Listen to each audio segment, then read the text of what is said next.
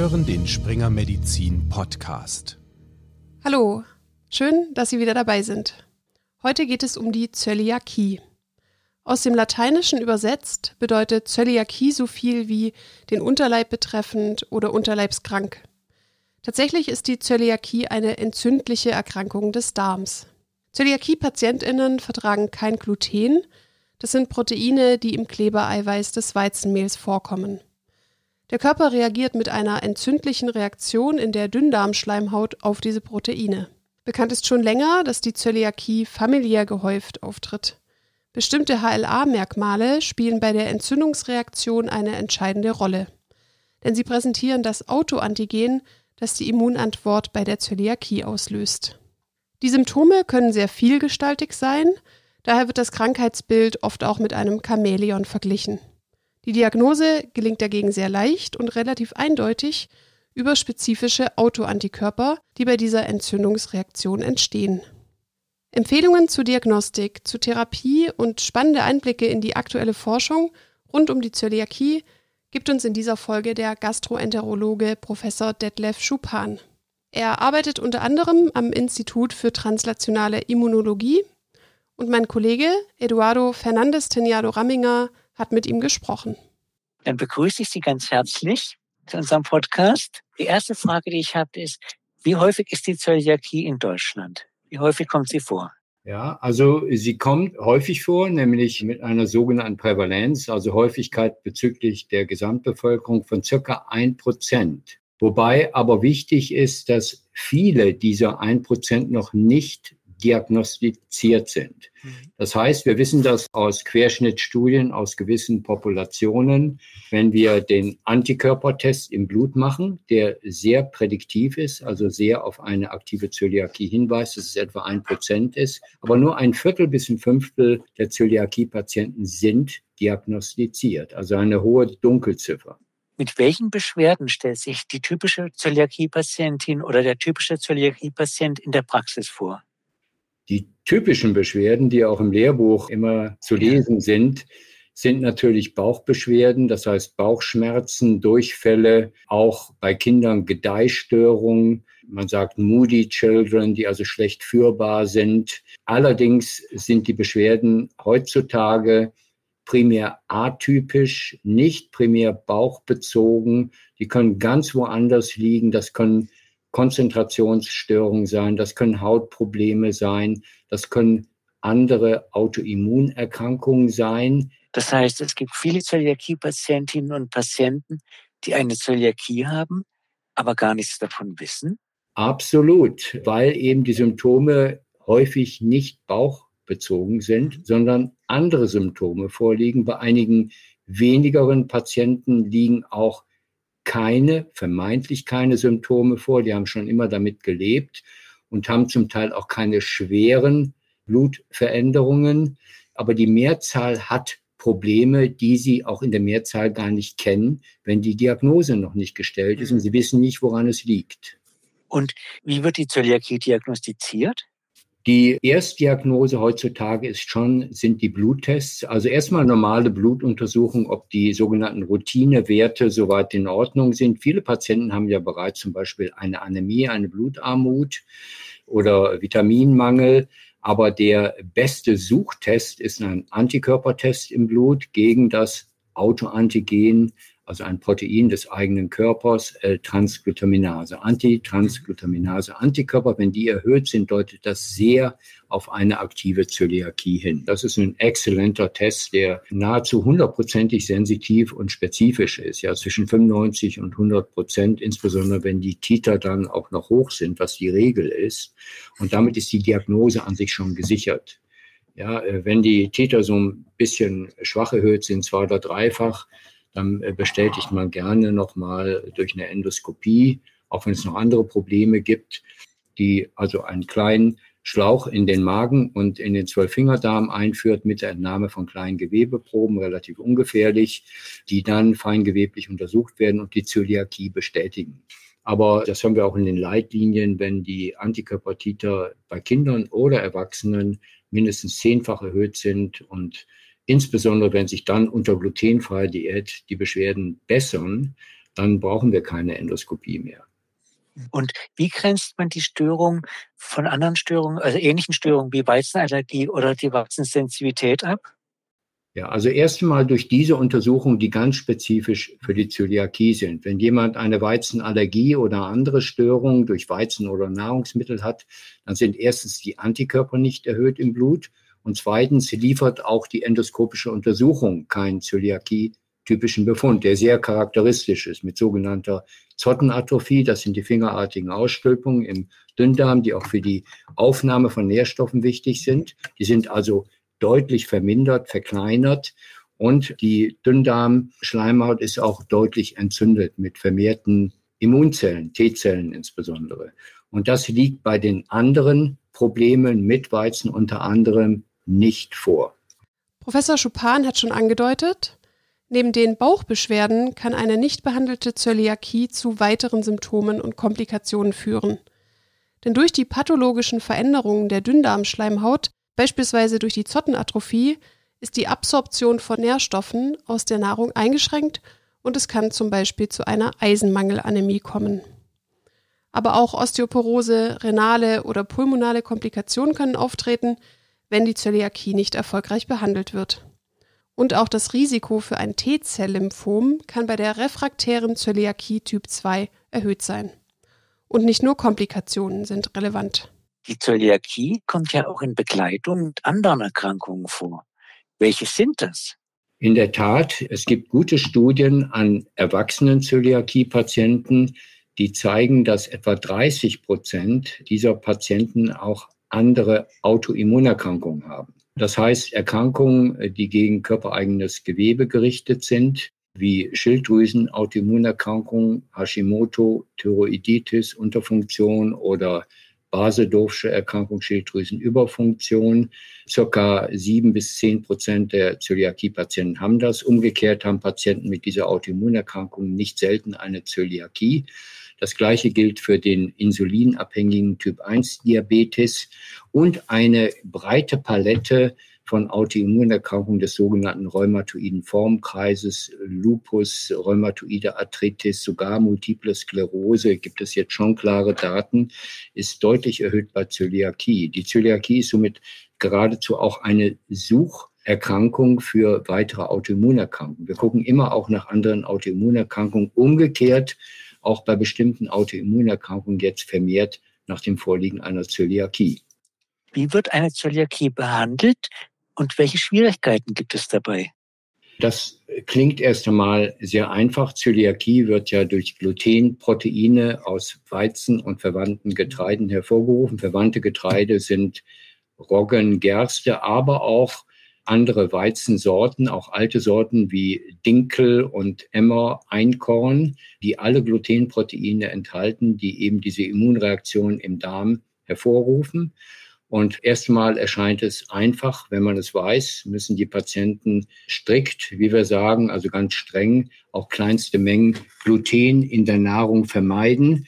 Das gelingt auch häufig, ist aber für die Patienten nicht einfach, auch im Alltagsleben, weil Gluten auch als Zusatzstoff in ganz vielen verfeinerten Nahrungsmitteln vorkommt. Und das ist also schon eine schwere soziale Einschränkung, gerade auch für beruflich und sozial aktive Menschen. Andererseits gibt es aber auch einen großen Anteil der Patienten, die glutenfrei leben nach allen Maßstäben und nach ihrem Können, die trotzdem noch Entzündungen und Beschwerden haben. Das sind bis zu 30 Prozent der Patienten unter der glutenfreien Diät. Ist das dann die sogenannte refraktäre Zöliakie? Ein wichtiger Begriff. Refraktäre Zöliakie heißt ja erstmal, sie spricht nicht auf eine glutenfreie Diät an. Aber hier gibt es Untertypen. Hier gibt es einmal die gutartige refraktäre Zöliakie Typ 1. Das ist im Grunde sehr ähnlich, was wir gerade besprochen hatten. Wahrscheinlich sogar bedingt durch eine sehr hohe Empfindlichkeit kleinster Spuren glutenhaltiger Nahrungsmittel, obwohl sie nicht evident glutenhaltig sind. Die ist wahrscheinlich auch behandelbar, wenn man jetzt super strikt glutenfreie Diäten machen würde, die aber in der Praxis nicht durchführbar sind und eventuell auch gut behandelbar durch neue Medikamente. Und dann gibt es die nicht so gutartige refraktäre Zöliakie Typ 2. Da zeigen sich bösartige Veränderungen schon, zumindest im Anfangsstadium. Das kann man in den Biopsien ablesen anhand des zum Beispiel T-Zell-Profils oder von gewissen Spezialuntersuchungen einer PCR, also einer Amplifikation von genetischem Material, dass da maligne sogenannte monoklonale Zellen schon beginnen überhand zu nehmen. Und das ist schwierig. Da gibt es einige relativ gutartige Verläufe, aber auch wenig gutartige mhm. Verläufe. Das muss man beobachten. Gegebenenfalls kann man es anbehandeln mit immunsuppressiver Therapie.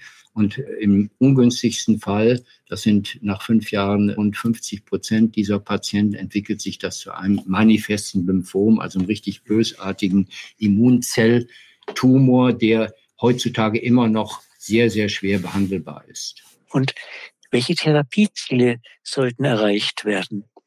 Also das Therapieziel ist natürlich, und da hatten wir vor kurzem auch mit der amerikanischen Food and Drug Administration, also der Arzneimittelgenehmigungsbehörde, eine fünfstündige Telekonferenz, Zöliakie und Medikamentenentwicklung. Welche Ziele sind wichtig? Dort sind auch Patienten zu Wort gekommen, auch jüngere wie ältere. Und das erste Ziel ist natürlich, dass Patienten, die trotz der glutenfreien Diät noch Beschwerden oder Entzündungen haben, beschwerde- und entzündungsfrei werden. Das kann möglicherweise nur durch ein Medikament zusätzlich erreicht werden. Und das Zweite ist natürlich, dass Patienten, die auch mit streng glutenfreier Diät dann wirklich keine Probleme haben, dass die aber leichter wieder an sozialen Teilen, Essen und Treffen teilnehmen können.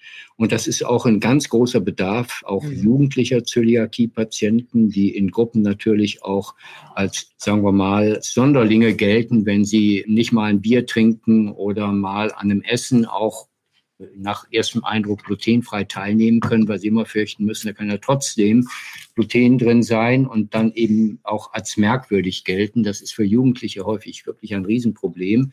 Naja, auch für Erwachsene. Ich stelle mir ja. vor, irgendwie jemand wird zum Chef eingeladen oder, oder hat ein Arbeitsessen und kann dann irgendwie nicht, nichts essen. Ne? Ganz richtig. Oder muss seinen eigenen Ersatzbrotkorb auspacken. Das wirkt auch merkwürdig, ja. Und äh, viele verstehen das eben nicht. Und wenn man dann ein Medikament hätte, das zumindest dann kleinere Mengen praktisch neutralisieren kann oder unschädlich machen kann, also da gibt es schon einen ganz großen Bedarf. Wenn jemand glutenfrei lebt, sollte eine glutenfreie Ernährung auch dann aufrechterhalten werden, er keine Symptome mehr hat?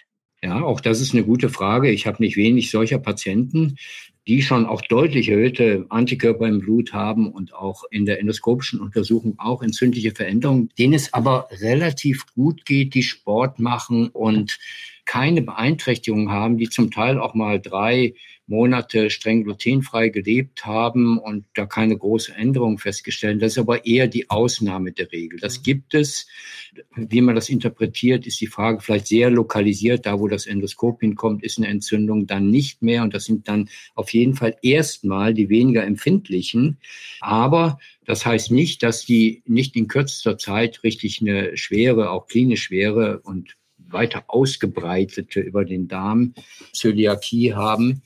Und das habe ich auch öfter gesehen, dass dann aus denen, die gesagt haben, na ja, jetzt mir geht's gut und ich bin da passt da nicht so auf, dass die dann aber nach ein paar Jahren dann wirklich richtige Beschwerden bekommen haben und dann richtig strikt auf eine glutenfreie Diät gegangen sind und es ihnen auch wieder Gott sei Dank besser ging. Also es gibt ein breites Spektrum. Es gibt auch die Patienten, die nicht so viel Entzündung haben, aber trotzdem weiterhin Beschwerden haben.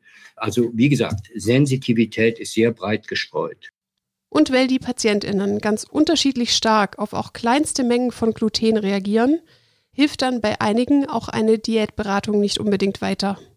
30 Prozent sind auch unter einer Diät nicht beschwerdefrei, das hat Professor Jupan bereits betont. Außerdem kann es sozial sehr belastend sein, eine strenge Diät dauerhaft aufrechtzuerhalten. Was gibt es also für medikamentöse Möglichkeiten, um den Betroffenen zu helfen?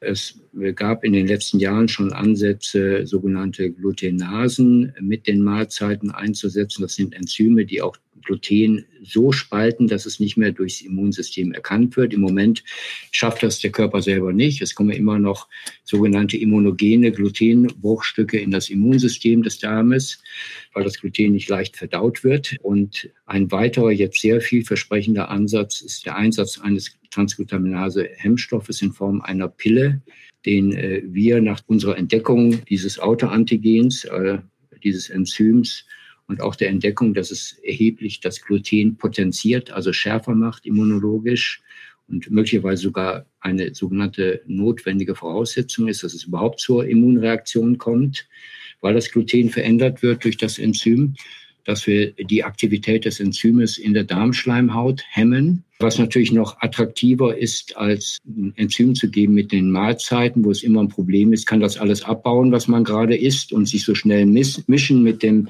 sehr komplexen Nahrungsbrei. Und in der Tat konnten wir jetzt nach langjähriger Entwicklung zeigen, dass ein Enzymhemmer, der auch sehr gut vertragen wird in Form einer Pille, die gluteninduzierten Schäden in Freiwilligen, die sich sechs Wochen lang einer Gluten-Challenge oder Provokation ausgesetzt haben, kleinere, aber relevante Dosis, drei Gramm pro Tag, dosisabhängig die Schleimhautschäden und auch die verminderte Befindlichkeit oder schlechtere Befindlichkeit der Patienten gebessert. Also beide Dinge. Einerseits die leichten entstandenen Beschwerden, aber auch die Entzündung und die Zottenatrophie verhindert hat. Das ist sehr vielversprechend. Es folgt jetzt nach dieser Studie, die wir im Juli im New England Journal of Medicine publiziert haben, noch eine Folgestudie an 400 Patienten der Zöliakie-Patienten, die trotz glutenfreie Diät nicht ausreichend ansprechen. Die wird auch noch mal sicherlich drei Jahre dauern. Und dann kann es im besten Fall vielleicht sogar zur Zulassung dieser Pille kommen, dass Patienten dann tatsächlich eine sogenannte Standby-Medikation haben oder auch Patienten mit nicht komplett in Remission gehender Zöliakie trotz Diät damit ein Zusatzmedikament haben. Und vielleicht ganz kurz noch weitere Entwicklungen, an denen wir auch beteiligt sind sind toleranzinduzierende Medikamente. Das sind Medikamente, die die aggressive Immunantwort gegen diesen Nahrungsstoff Gluten hemmen können. Und da gibt es Tricks mit sogenannten Nanopartikeln, die infundiert werden müssen, einige Male und entweder in die Milz oder Leber gehen und die sind beladen mit Gluten, Peptiden. Und anstatt jetzt eine entzündliche Reaktion hervorzurufen, senden diese Organe dann sogenannte toleranzinduzierende Zellen aus, die in den Darm gehen und dann praktisch die aggressive Reaktion gegen Gluten bremsen. Da gibt es gute Daten in Tierexperiment. Es gibt eine kleine Studie aus den USA mit Partikeln, die in die Milz gehen, die ganz vielversprechend ist. Eine kleine Studie in Gastroenterology publiziert in diesem Jahr. Und wir werden voraussichtlich basierend auf unseren präklinischen Studien äh, mit der Firma Topaz und mehreren Zentren nanopartikuläre Therapien testen, die nach Infusion gehen diese Partikel in die Leber und erzeugen über die Leber Toleranz, auch gezeigt in Zöliakie-Modellen. Und also das ist auch ein sehr vielversprechender, interessanter Ansatz, weil man dann vielleicht auch dauerhaft eine Toleranz erzeugen kann. Mhm. Frage, wie lange können wir das? Und das sind für meine Begriffe die im Moment vielversprechendsten Ansätze für die Zöliakie als mhm. unterstützende Therapie, als Standby-Therapie. Und was für Nebenwirkungen hat man da? Bei dem Transglutaminase-Hemmstoff haben wir gegenüber Placebo keine relevante Nebenwirkung gesehen an 160 Patienten insgesamt, die das Medikament über sechs Wochen erhalten haben in drei verschiedenen Dosen. Drei Patienten in der Hochdosisgruppe hatten ein oder zwei Tage einen kleinen Hautausschlag, ist aber dann verschwunden. Das waren die einzigen Nebenwirkungen, die über die Nebenwirkungen der Placebo-Gruppe hinausgingen. Und bei den Nanopartikeln? Bei den Nanopartikeln in der US-Studie, das waren nur 34 Patienten, ja. aber an sich sehr gut auch immunologisch überwacht, da gab es dann schon etwas mehr Nebenwirkungen, etwas mehr Übelkeit, etwas mehr auch generell entzündliche Veränderungen, aber keine gravierenden Nebenwirkungen. Also auch nichts, was im Moment schwerwiegende Nebenwirkungen anzeigen würde. Bei den lebergängigen äh, Partikeln haben wir einige sogenannte Phase 1 Daten, dass sie gut verträglich sind, aber wir haben noch keine Daten in Zöliakie-Patienten. Bei der refraktären Zöliakie Typ 2 behandelt man ja mit Immunsuppressiva. Ist diese Erkrankung damit gut behandelbar oder ist das eher schwierig? Ja, das geht bei einigen Patienten eine Weile gut über mehrere Jahre. Es gibt mehrere Immunsuppressiva, das ist richtig. Cladribin zum Beispiel und wurden auch blockierende Antikörper gegen gewisse Immunzellproteine eingesetzt.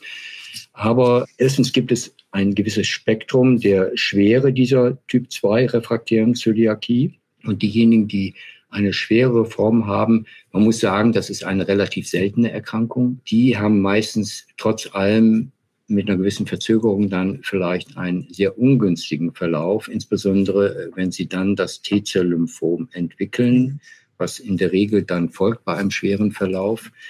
Es gibt einige Ansätze, das ist wahrscheinlich auch das Einzige, was im Moment noch eine Hoffnung gibt. Das ist bei Patienten, die dazu fähig sind, eine Knochenmarkstransplantation, autolog, wenn es geht, aus eigenen Knochenmarkstammzellen, besser vertragen als die sogenannte heterologe von Spendern, die auch viel schwieriger ist. Das ist das, was wir dann auch tun, wenn es indiziert ist und wenn die Patienten das noch machen können, weil es schon eine, eine sehr schwerwiegende und belastende Therapie mhm. ist. Es gibt gewisse Hoffnung, dass man vielleicht mit gewissen Zytokinen, also botenstoffblockierenden Antikörpern, die infundiert werden, etwas erreicht. Aber die bisherigen Daten dazu sind mit, zum Beispiel mit Anti-Interleukin 15, zumindest mit dem eingesetzten Antikörper, nicht sehr vielversprechend. Zum Thema Zöliakie haben wir nun einiges gehört. Aber es gibt neben der Glutenunverträglichkeit noch weitere weizenbedingte Erkrankungen. In der neuen Fassung der S2K-Leitlinie Zöliakie, Weizenallergie und Weizensensitivität werden diese Erkrankungen gemeinsam aufgearbeitet. Sie waren ja federführend an der neuen Leitlinie beteiligt. Können Sie uns einen kleinen Einblick in die Leitlinie und in die aktuelle Forschung geben? Die Leitlinie ist, äh, geht insbesondere auch noch auf die Nicht-Zöliakie bedingten Weizensensitivitäten ein.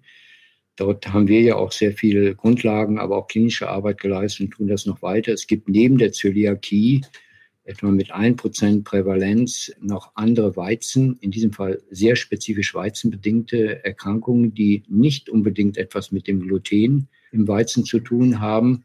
Und zwar eine große Kategorie ist was wir ATI-Sensitivität nennen. Das sind andere Weizenproteine, die aber mit glutenhaltigen Getreiden einhergehen, die auch das Immunsystem aktivieren, aber ganz anders. Und zwar bei letztendlich jedem, aber nur bei den Patienten, sagen wir mal, Schaden anrichten, die bereits eine existierende Grunderkrankung haben. Und zwar nicht nur im Darm, sondern auch außerhalb. Das betrifft insbesondere Patienten, die zum Beispiel eine Autoimmunerkrankung haben.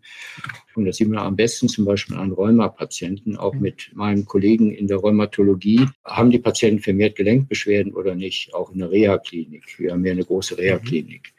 Und er hat jetzt einfach mal ohne Studie bereits Patienten gesagt, basierend auf unseren Daten, lassen Sie mal Weizen weg und dann gucken wir mal, was die Beschwerden machen. Obwohl sie schon Medikamente aller Art bekommen. Und etwa 50 Prozent der Patienten haben dramatisch gebesserte äh, Gelenkbeschwerden, allein durch Weglassen von Weizen. Und das hat auch dazu geführt, dass ich alle meine Kollegen, auch in, die sich mit Autoimmunerkrankungen beschäftigen, die ich, Patienten sehe ich auch in meiner Sprechstunde, aber die haben eben gezielt diese Patienten jetzt sehr interessiert sind, daran diese Studien zu machen. Das mhm. kann effektiver sein, als das manches teure Medikament einfach jetzt Weizen wegzulassen, eventuell auch vielleicht nochmal ein anderes Nahrungsmittel, aber Weizen ist prädisponiert, auch mechanistisch. Und da haben wir sehr gute Belege, dass diese leichte Aktivierung im Darm, Immunaktivierung, dass die eben Autoimmunerkrankung verstärkt, nicht nur im Tierexperiment, sondern auch äh, jetzt in einer Reihe von klinischen Studien, die wir durchführen und zum Teil schon beendet haben, wir haben eine Studie durchgeführt, plus minus Weizenkonsum Patienten mit Multipler Sklerose, was ja ganz woanders, das Organ liegt ja ganz woanders, aber wir wissen aus Tierexperimenten, dass Fütterung von diesen ATI-Proteinen oder Weizen die Multiple Sklerose in Tieren verschlechtert. Wir sehen auch Signale jetzt in Patienten in einer kontrollierten Studie mit und ohne Weizen. Und wir machen jetzt Studien an Patienten mit rheumatoider Arthritis, gerade und rekrutieren dafür und an, mit Lupus Nephritis, auch eine Immunerkrankung und haben auch eine Studie schon an, an, an anderen entzündlichen Erkrankungen gemacht, wie dem familiären Mittelmeerfieber. Die haben wir sogar publiziert und alles wird auch eindeutig durch Weizenkonsum verschlechtert, nicht nur klinisch,